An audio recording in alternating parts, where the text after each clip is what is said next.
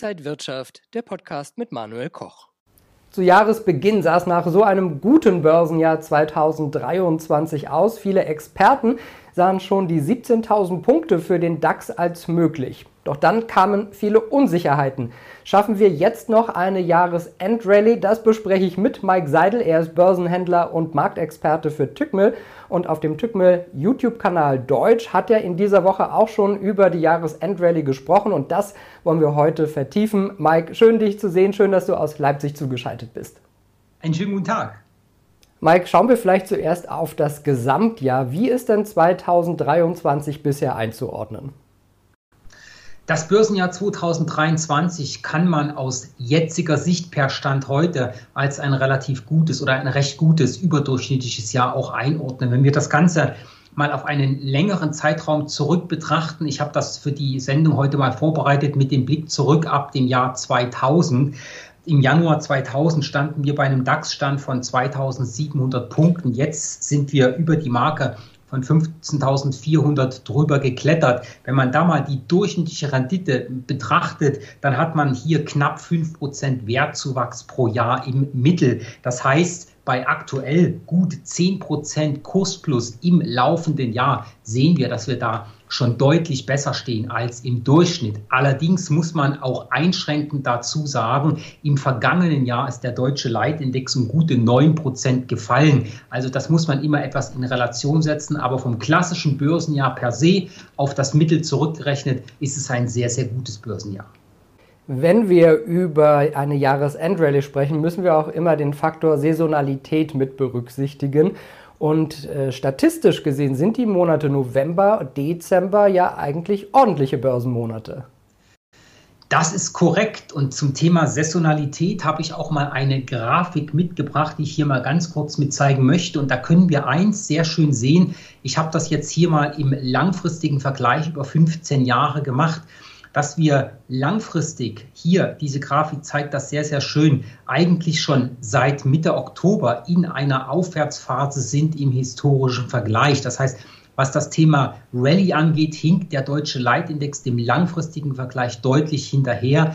Aber er hat natürlich auch die Chance, hier noch anzuschließen. Und was wir hier sehen halt, ist, dass die Jahresendrallye historisch gesehen in den letzten 15 Jahren, das ist das, was ich hier auch einzeige, bis in den Ende Dezember hinein aufwärts gerichtet war. Und das ist auch genau der Punkt, den wir jetzt hier auf der Agenda mit brauchen. Saisonal stehen wir sehr gut da und wir haben richtig gute Chancen, dass der DAX auch nach oben läuft, zumal er ja jetzt auch wieder auf Tagesbasis in einem Aufwärtstrend verortet ist. Was spricht jetzt für die Jahresendrallye? Was aktuell für die Jahresendrallye spricht, ist zum einen natürlich, das haben wir gerade gesehen, die Saisonalität, das ist Punkt eins. Der ist allerdings für mich als Händler nicht ganz so wichtig, denn nur weil ich weiß, dass es saisonal aufwärts geht, heißt das ja noch lange nicht, dass der Markt steigen muss. Was momentan dafür spricht, dass wir eine Fortsetzung der steigenden Kurse sehen können, ist das Thema der Nummer eins Window Dressing. Die gut gelaufenen Aktien in diesem Jahr werden natürlich von großen Fondsgesellschaften nochmal mit aufgekauft. Das könnte die Märkte auch immer so ein bisschen nach oben bringen, ist auch in Richtung Saisonalität mitzuziehen. Und Punkt Nummer zwei, und das ist viel, viel wichtiger, die zuletzt starken Belastungsfaktoren für die Indizes, für die Wirtschaft, die ebben etwas ab. Zu nennen sind hier ein sehr, sehr hoher Ölpreis, der ist zuletzt wieder deutlich zurückgekommen. Der starke Inflationsanstieg ist ebenfalls zunächst vorüber. Ja, wir haben zwar Inflation, aber in der Wirtschaft haben wir immer Inflation und die extrem großen Zahlen, die sind zurückgekommen. Das ist ebenfalls ein Faktor, wo wir weiter auf dem Weg nach unten sind, der hier stützen kann. Dann haben wir den Rückgang der hohen Zinsen. Wir sind zwar gestern wieder angestiegen in den Zinsen nach der Paul-Rede, aber wir sind bei Weitem nicht mehr so hoch, wie wir dieses Jahr schon mal gewesen sind. Und dann natürlich das Thema starker US-Dollar. Der US-Dollar, der sehr starke US-Dollar ist für einige US-Unternehmen eine Belastung und der ist natürlich auch für uns alle eine Belastung, weil alles, was wir in US-Dollar bezahlen, müssen wir natürlich teuer einen Währungswechsel machen. Und das sind Belastungsfaktoren und auch der US-Dollar ist zuletzt wieder etwas günstiger geworden. Und dann gibt es noch einen positiven Ausblick für die deutsche Wirtschaft. Wir haben zuletzt Stimmen auch aus der Politik und äh, von, von den Wirtschaftsweisen auch gehört. Die Talsohle soll wohl durchschritten sein. Das hört man auch von ein oder anderen Unternehmern, dass man einfach sagt, klar, wir haben jetzt keine starken Wachstum in den Neuaufträgen bekommen. Wir haben jetzt erstmal die Auftragsbestände abgearbeitet, was dann natürlich auch für den Arbeitsmarkt sehr, sehr wichtig war.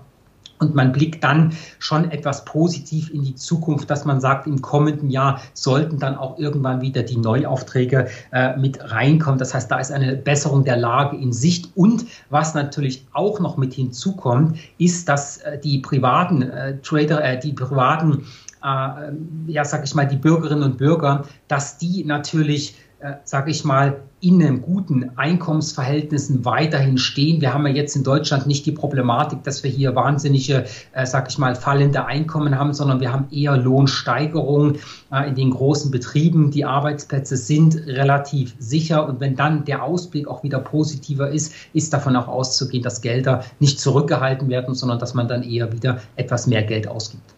Zum Jahresanfang haben viele schon sehr optimistisch prognostiziert, dass der DAX zum Jahresende bei 17.000 Punkten landen könnte. Dann kamen so diese ganzen Unsicherheiten. Was ist denn jetzt vielleicht noch realistisch für den DAX? Also das, das Thema mit den Prognosen, das ist ja immer so eine Sache. Ne? Das ist so, so, eine, so, eine grobe, äh, so eine grobe Grundrichtung, wo man sagt, okay, wenn wirklich alles passt, kann es dahin laufen. Ich persönlich sehe mich nicht dazu in der Lage, jetzt genau zu sagen, okay, zum Ende des Jahres stehen wir da oder da. Das ist immer schwierig. Man kann eine Grundrichtung vorgeben, aber wenn man eine, sage ich mal, klare Aussage haben möchte, dann kann man einfach nicht genau sagen, ähm, wo genau der DAX steht. Aber wir können die Charttechnik fragen.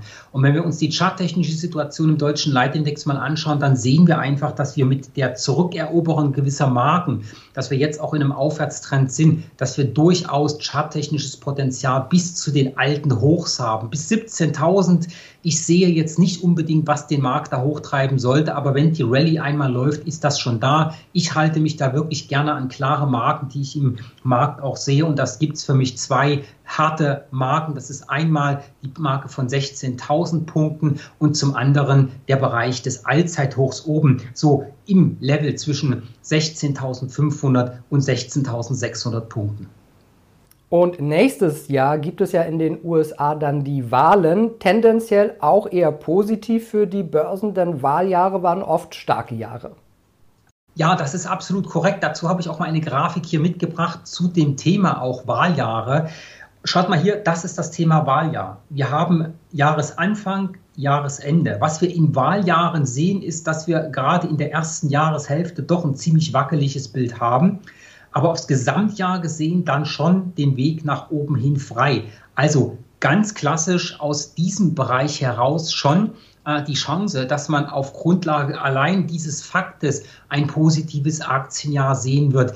Allerdings dürfen wir gewisse Risiken auch nicht übersehen. Das würde ich jetzt für das kommende Jahr mal nicht nur auf das, auf das US-Wahljahr abstellen, sondern auch noch ein paar andere Faktoren mit reinnehmen. Ähm, denn wir haben ganz klassisch momentan die Situation, dass wir immer noch mit Nachwehen der, der Covid, äh, der Covid-Inflationsanstiege zu kämpfen haben. Und das ist so ein bisschen problematisch, was auch die Zukunft angeht. Das heißt jetzt nicht zwangsweise die Erholung ähm, der Wirtschaft, die wird sich mit einer sehr, sehr guten Wahrscheinlichkeit wirklich auch fortsetzen. Ich habe ja gerade ein paar Sachen zu Deutschland dazu gesagt. Allerdings müssen wir ein paar technische Dinge besser verstehen, um auch zu sehen, was belastet denn möglicherweise die Börsen? Warum ist beispielsweise jetzt nicht nur der Gang nach oben einfach so im nächsten Jahr weiter da, sondern was sind die Stellschrauben, die wir im Auge haben müssen? Und da brauchen wir zwei Dinge. Nummer eins, das Thema inverser Zinskurven. Wir sind ja weiterhin so in dem Bereich unterwegs, dass die äh, zehnjährigen Zinsen höher als die fünfjährigen Zinsen sind, äh, die zweijährigen Zinsen sind. Und das nennt man inverse Zinskurve. Und diese Zinskurve ist momentan dahin, sich aufzulösen. Und da muss man aus der Historie heraus wissen, immer dann, wenn sich eine inverse Zinskurve aufgelöst hat, dann gab es kurz danach erst einmal wieder einen Rückgang der Aktienkurse. Das könnte schon ein Problem für das, für, für das kommende Jahr sein. Und dann natürlich das Thema Leitzinssenkung der Banken, der Notenbanken. Das ist ein, ein Event, wenn er dann mal kommt, worauf sich die oder worüber sich die Börse zunächst erst einmal immer freut, weil wenn die Zinsbelastungen sinken, ist das für die Unternehmensbilanzen gut. Auf der anderen Seite muss man allerdings wissen, dass eine Notenbank ja nur dann eingreift, wenn es die Wirtschaft braucht. Das heißt, wenn die Wirtschaft sag ich mal, zu heiß läuft, dann äh, fängt man an, die Zinsen zu erhöhen. Und wenn der Zins allerdings anfängt, die Wirtschaft zu stark zu belasten, dann kommt es zu Zinssenkungen. Das heißt, der Punkt, warum die Zinsen gesenkt werden seitens der Notenbanken, der könnte dann nächstes Jahr auch ein Belastungsfaktor werden, wenn es tatsächlich da schon zu Zinssenkungen kommen sollten. Also das muss man fürs kommende Jahr auf der Agenda haben. Ja, also wieder viele Fragezeichen, aber doch vielleicht auch ein paar optimistische Ausblicke. Dankeschön an Mike Seidel, Börsenhändler und Tickmill Marktexperte. Danke dir nach Leipzig. Vielen lieben Dank und alle, die jetzt auch zuschauen, nicht vergessen, montags bis freitags ab 8.30 Uhr bin ich in den YouTube-Kanälen von Tickme Deutsch und Facebook natürlich auch interessanterweise mit aktuellen Themen rund um Wirtschaft und Börse dabei. Also auch gerne dort einschalten, um täglich Fakten zu bekommen. Und den YouTube-Kanal von Mike und Tickmill, den verlinke ich unten im Text. Also gerne da mal draufgehen und noch mehr Infos von Mike bekommen. Dankeschön für heute. Danke Ihnen, liebe Zuschauer, fürs Interesse. Alles Gute und bis zum nächsten Mal. Und wenn euch diese Sendung gefallen hat, dann abonniert gerne den Podcast von Inside Wirtschaft und gebt uns ein Like.